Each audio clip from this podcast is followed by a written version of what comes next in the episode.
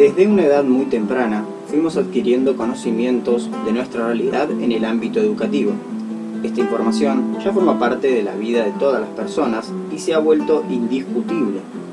Pero a lo largo de la cursada hemos aprendido a ser críticos a la hora de adquirir nuevos saberes y que es altamente necesario poner en duda creencias y religiones impuestas por la sociedad para poder tener una visión subjetiva y así formar nuestras propias bases con las que vamos a responder en la vida, a veces con naturalidad.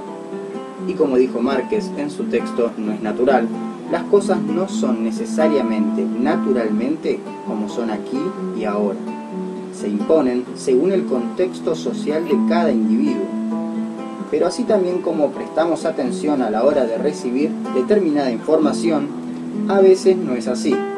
Aptosky nos dice que las imágenes son unas herramientas para la comunicación y nos brinda información de un modo codificado, exteriorizando sentimientos, emociones, pensamientos e ideas.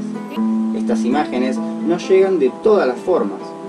También nuestra historia personal influye en el instante que percibimos una imagen y cómo la misma la naturalizamos en nuestras vidas. Nos influencia muchas veces de forma imperceptible un claro ejemplo es el video que vimos llamado El mundo no es como lo dibujan, que nos muestra cómo los países del primer mundo, también llamados monstruos de la globalización, son los que imponen las leyes de mercado con el fin de marcar una superioridad por encima de los demás países.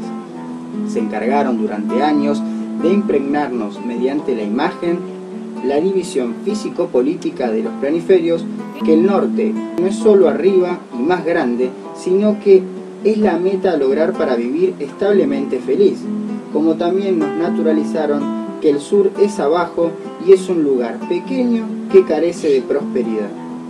Como dice John Berger en sus videos, debemos ser uno mismo y reconocer que las sociedades están en constante cambio y transformación en la cultura con esto debemos tomar conciencia y caer en la cuenta que no hay verdades incuestionables.